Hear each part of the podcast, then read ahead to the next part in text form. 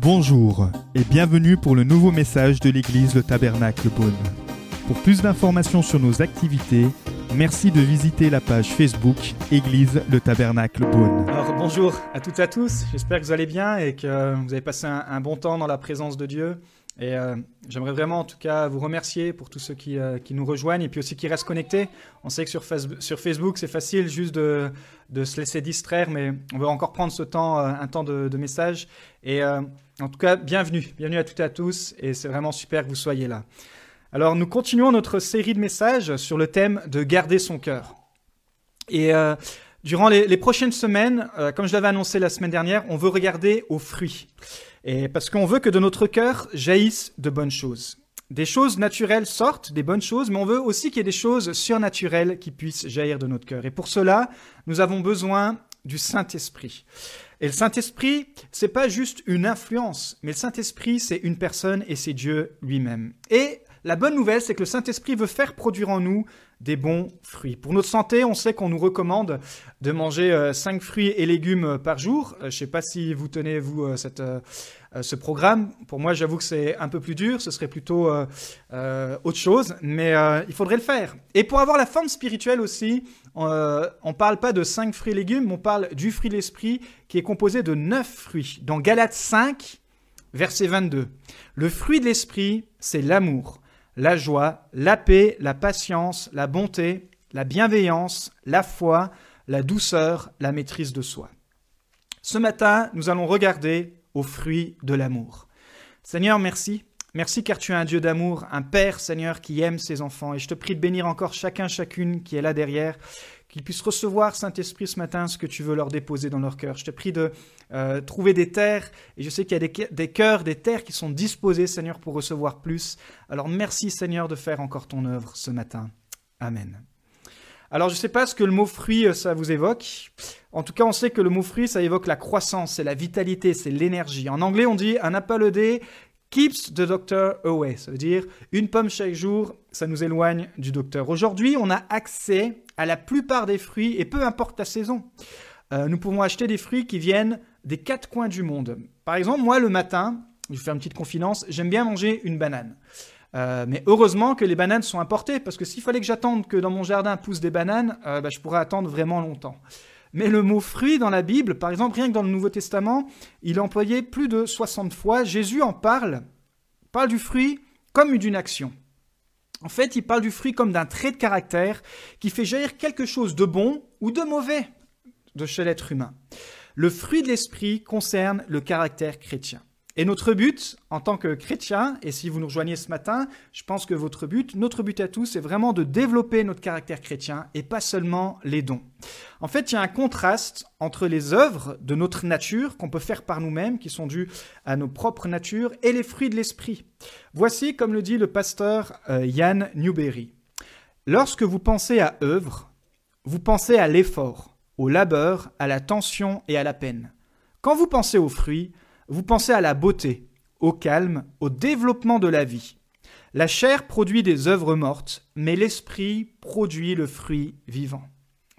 Et il y a plein d'expressions comme cela dans la Bible où on parle qu'il y a le fruit, par exemple, quand on, on, on passe par la repentance, c'est un fruit, le fruit de la repentance. Quand on gagne une personne à Christ, c'est aussi un fruit. Il y a le fruit de la sainteté. La louange, on dit que c'est le fruit de nos lèvres. C'est pour ça qu'on on aime tellement euh, apporter euh, la louange, c'est le fruit de nos lèvres. Et il y a aussi les fruits financiers par nos dons.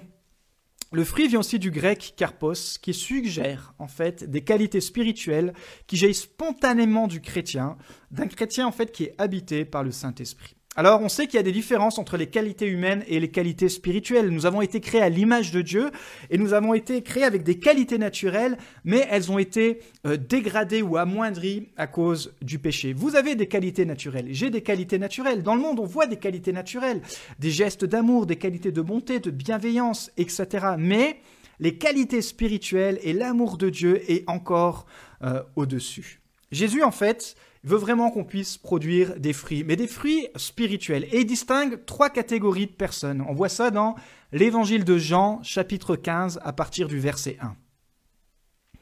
Jésus dit, C'est moi qui suis le vrai cep, et mon Père est le vigneron. Tout sarment qui est en moi et qui ne porte pas de fruits, il l'enlève. Et tout sarment qui porte de fruits, il le taille afin qu'il porte encore plus de fruits. Je suis le cep, vous êtes les sarments. Celui qui demeure en moi et en qui je demeure porte beaucoup de fruits, car sans moi, vous ne pouvez rien faire. Ce qui manifeste la gloire de mon Père, c'est que vous portiez beaucoup de fruits. Vous serez alors vraiment mes disciples. Donc on voit ici qu'il y a trois catégories de personnes. Il y a ceux qui, d'après Jésus, ne portent pas de fruits ou qui portent des mauvais fruits. Il y a ceux, par contre, qui portent plus de fruits. Et il y a la troisième catégorie, ceux qui portent beaucoup de fruits.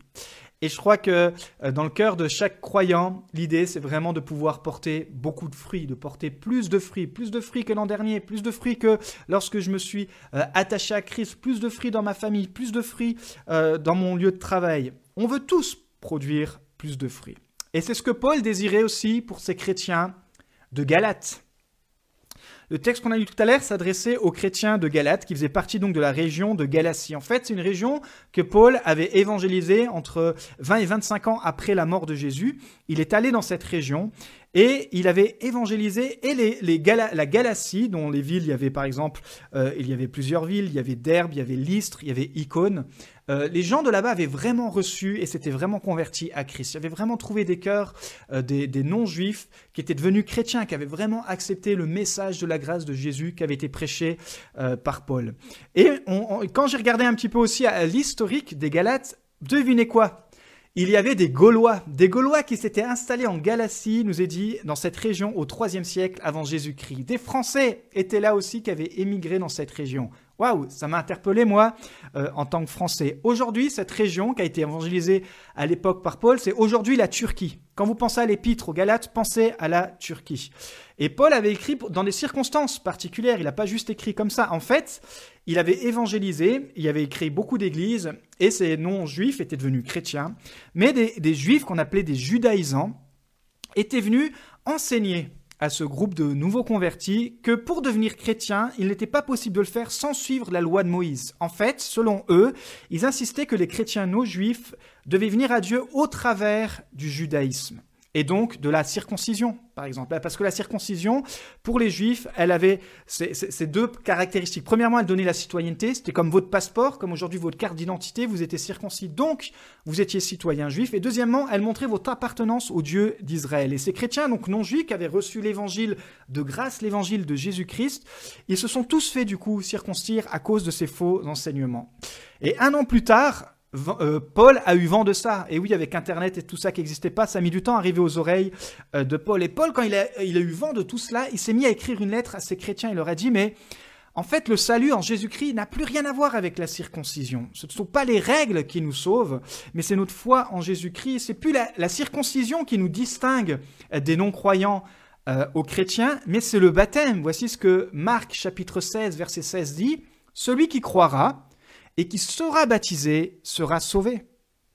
Alors, si vous êtes chrétien et pas encore baptisé, je vous invite vraiment à faire les démarches parce que c'est littéralement notre appartenance physique de ce qui se passe à l'intérieur, de se faire baptiser, croire par la foi et se faire baptiser.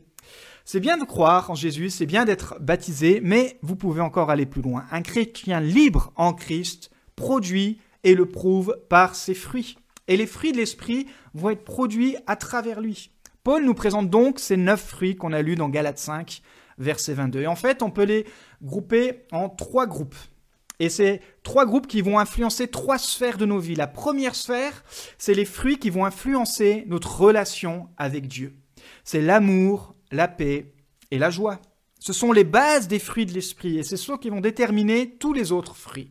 Les deuxièmes groupes de fruits, c'est les fruits qui vont influencer notre relation avec les autres.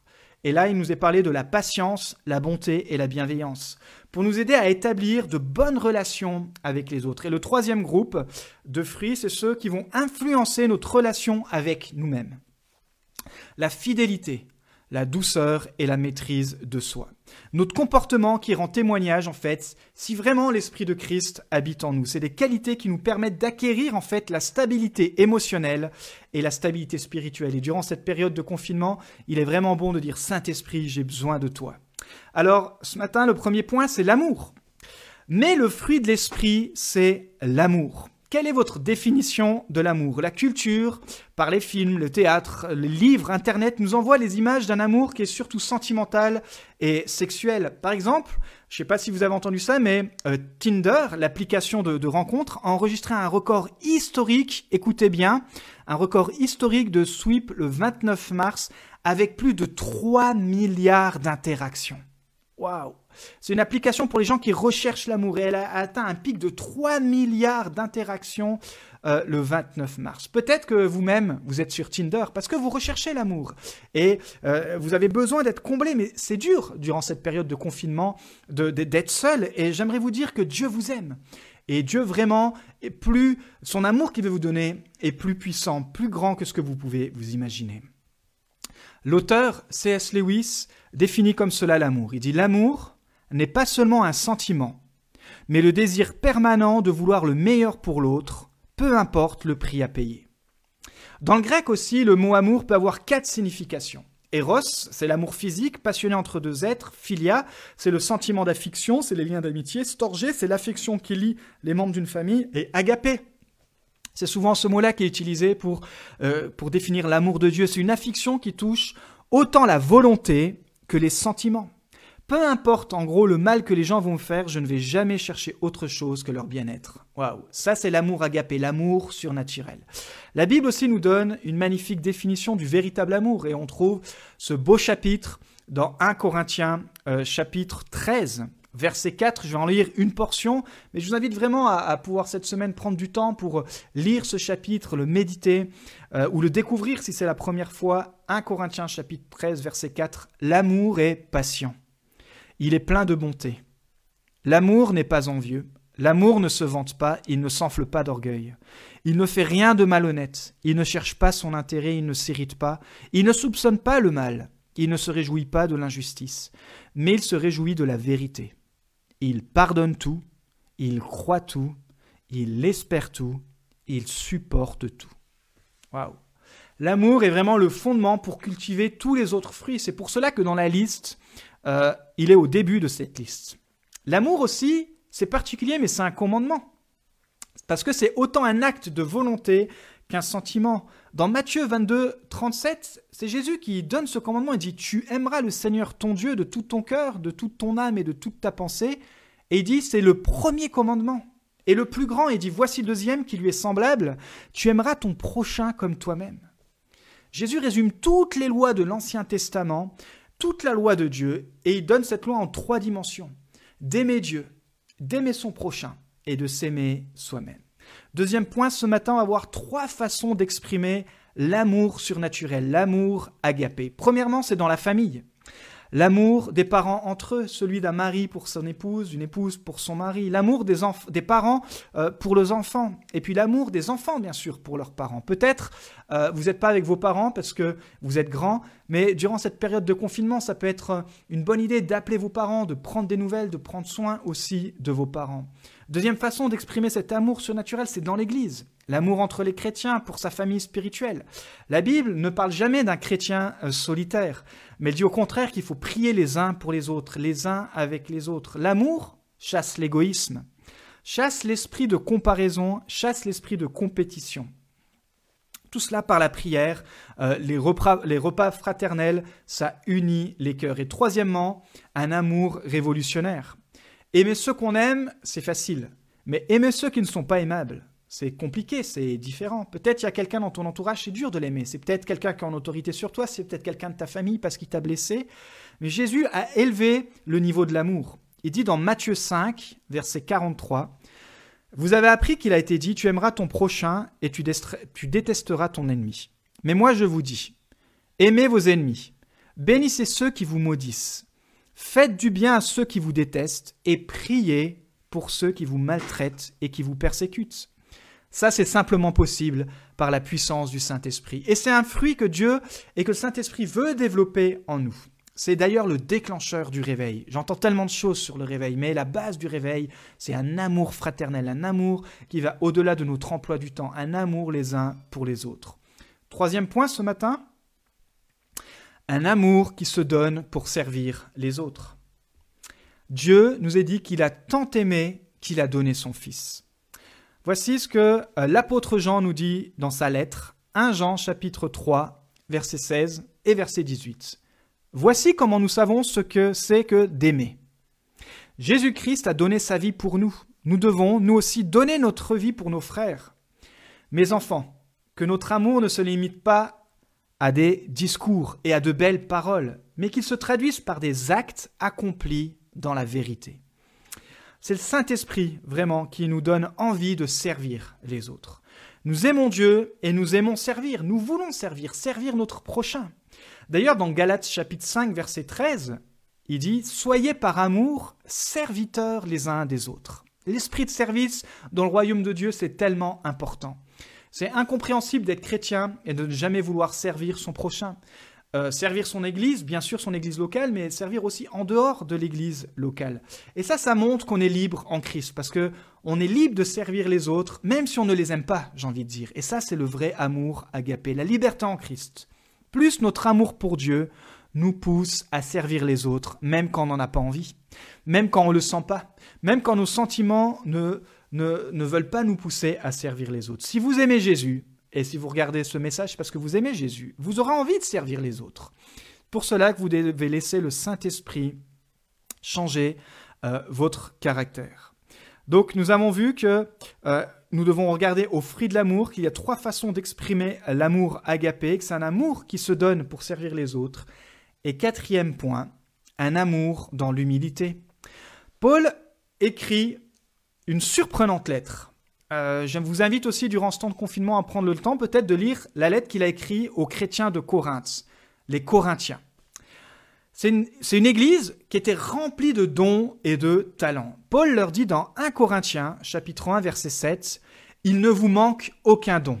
Waouh, un pasteur avec une église où il manque aucun don. Il devait être tellement content, tellement fier. Imaginez le don de louange, le don de prophétie, le don de la prédication, le don de connaissance, le don d'hospitalité, le don des finances, le don d'interprétation, euh, le don apostolique, j'en passe, et des meilleurs. Il dit, ne vous manque aucun don, le don de service, le don de s'aimer les uns les autres. Et pourtant, et pourtant, à cette église où il ne manque aucun don, une église qui paraissait superbe, des gens qui étaient talentueux, des leaders de louanges, des prédicateurs, des, pasteurs d'enfants. Il leur dit pourtant dans cette superbe église remplie des dons de l'esprit, il y avait des divisions. Il y avait de l'immoralité. Il y avait des procès entre chrétiens. Il y avait des abus. Il y avait du désordre. En fait, certains chrétiens, c'est des doués, des, chrétiens, des corinthiens qui étaient doués, ils se vantaient et ils mettaient leurs dons en valeur. Et il y avait comme un esprit de compétition. Les louangeurs, ils étaient en compétition, les prédicateurs, ils étaient en compétition, les techniciens étaient en compétition. On pourrait dire aujourd'hui, il y avait un esprit de compétition. C'était toujours euh, euh, la meilleure photo sur Instagram, le meilleur nouveau chant, euh, la meilleure prédication. Et Paul dit, waouh, vous avez plein de dons dans votre église, mais vous portez aucun fruit. Vous cherchez à être approuvé des autres, vous cherchez le like, vous cherchez à ce que euh, vos photos soient vues, soient aimées, vous cherchez à ce que votre nom paraisse euh, dans les euh, plus grandes publications.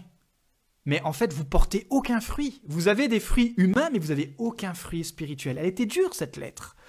Vous savez, les chrétiens de Corinthe avaient, avaient des dons, mais ils manquaient du caractère spirituel. Ils ne portaient pas de fruits spirituels. C'est tellement triste d'être doué dans la louange, d'être doué dans la prédication, d'être doué dans l'évangélisation, et en fait de porter aucun fruit parce que on n'a pas voulu développer le caractère spirituel. Voici ce qu'il leur dit dans 1 Corinthiens 3.3. Vous êtes encore animés par votre nature. En effet, puisqu'il y a parmi vous de la jalousie, des disputes et des divisions, n'êtes-vous pas dirigés par votre nature propre et ne vous conduisez-vous pas d'une manière toute humaine?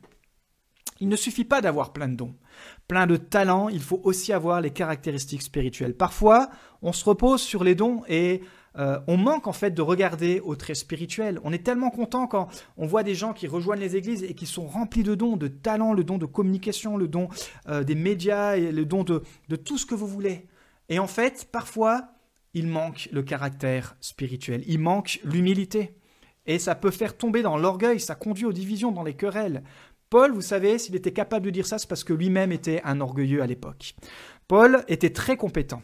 Il avait étudié à la plus grande école euh, auprès du meilleur rabbin de son époque, auprès du meilleur coach. C'était, il avait eu les meilleurs enseignements et il s'était tellement donné qu'il était très très fort, l'apôtre Paul. C'était le meilleur coach, le meilleur enseignant. Il était très très très fort. Mais il était très orgueilleux, très imbu de lui-même. Et à sa conversion, il va laisser le Saint-Esprit chercher, changer son caractère. Son problème de fierté, c'est changer en humilité. Il va dire qu'il est un vase d'argile il va comprendre que dans sa faiblesse, c'est Dieu qui le rend fort. Non pas quand il est orgueilleux, mais quand il est humble. Pas la fausse humilité, vous savez, oh non, je ne veux pas servir parce que je ne suis pas capable. Non, la vraie humilité qui dit oui, je ne suis pas capable, mais je vais servir, je vais me mettre à, à ton service, je vais faire ce qui est possible, je me rends disponible, je suis là, je suis la vision. Parce que les dons ne sont pas suffisants. Et c'est vraiment un encouragement à rechercher. Premièrement, le fruit qu'on regarde ce matin, c'est l'esprit d'amour le fruit de l'amour. 1 Corinthiens 13.4 L'amour n'est pas envieux. L'amour ne se vante pas, il ne s'enfle pas d'orgueil.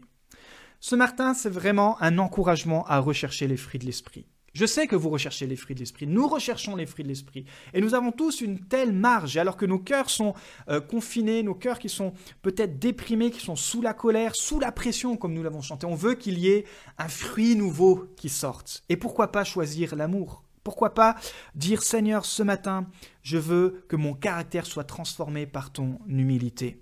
C'est le désir de Jésus pour chacun d'entre nous, que de notre cœur jaillisse le fruit de l'amour et de l'humilité. Vous savez que la culture du fruit est importante. Dans un bon climat bien approprié, vous obtiendrez de bons fruits. Par exemple, nous, cette année, nous avons planté des fraises. Et on va tout faire, on espère que le climat sera là, on va les arroser, désherber, etc. pour pouvoir manger nos propres fraises, des fraises bio. On vous invitera quand euh, ce sera possible, on pourra faire euh, une tarte aux fraises ou euh, quoi que ce soit. Si vous voulez développer votre fruit de l'esprit, vous devez protéger l'atmosphère de votre cœur. Comme un fruit ne peut pas vivre dans tous les climats, les fruits de l'esprit ne peuvent pas jaillir dans tous les cœurs. Et c'est pour cela que ce matin, on veut regarder, et vous pouvez regarder à votre cœur, qu'est-ce qui jaillit de votre cœur sous la pression? Qu'est-ce qui jaillit de votre cœur? Est-ce que ce sont des fleuves d'eau vive? Est-ce que c'est de l'amour? Est-ce que c'est de, de l'humilité? Ou euh, est-ce qu'il y a autre chose? Pas pour se condamner encore une fois, mais pour essayer de ressembler à Christ et de laisser le Saint-Esprit venir nous transformer. En conclusion, on demandait un jour euh, au pasteur, au prêtre Saint Augustin, à quoi ressemble l'amour? Voici ce qu'il répondit. L'amour a des mains pour aider les autres. Il a des pieds pour se hâter vers les pauvres et les nécessiteux. Il a des yeux pour voir la misère et le besoin. Il a des oreilles pour entendre les soupirs et le chagrin des hommes. Voilà ce à quoi ressemble l'amour. Waouh. Pour produire le fruit de l'amour, ce fruit agapé, ce fruit surnaturel, qui vient de Dieu, premièrement, vous devez donner votre vie à Jésus-Christ. Avant de donner aux autres, vous devez recevoir l'amour surnaturel de Dieu. Par amour, Jésus s'est donné pour vous. Et son amour l'a conduit à la croix où il fut meurtri pour vos péchés. La Bible nous dit dans 1 Jean 4, 19 que si nous pouvons aimer Dieu, c'est parce que lui nous a aimés en premier. Alors ce matin, j'aimerais vraiment vous rappeler que Dieu vous aime comme vous êtes. Mais il vous aime trop pour vous laisser comme vous êtes.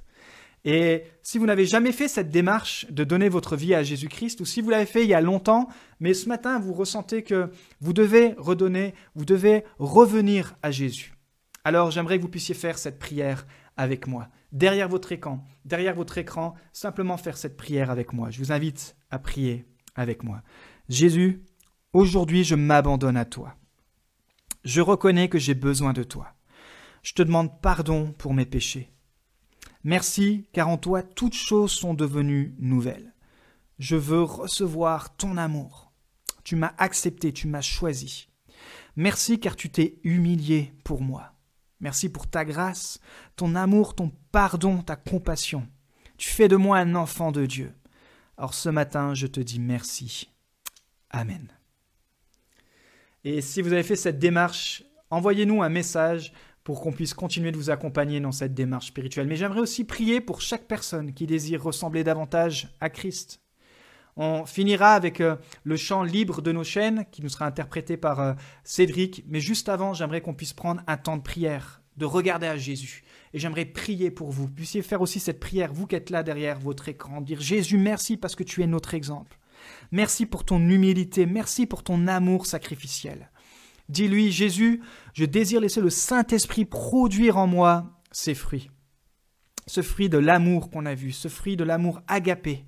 Change-moi, Saint-Esprit, change mon caractère. Aide-moi à comprendre l'amour agapé dans une autre dimension, dans la profondeur de ta grâce. Tu vois ma solitude, tu vois mes épreuves, Seigneur. Je veux regarder à ton amour, je veux regarder à toi qui t'es humilié, à toi qui t'es senti seul aussi, qui est passé par, là et qui me comprend. Dis-lui ce matin, aide-moi à exprimer cet amour agapé envers ma famille, envers mes amis, envers ceux qui m'entourent, envers ceux auprès desquels j'aurais pas envie d'exprimer cet amour. Donne-moi d'utiliser cet amour pour servir les autres. Remplis-moi d'humilité, Seigneur.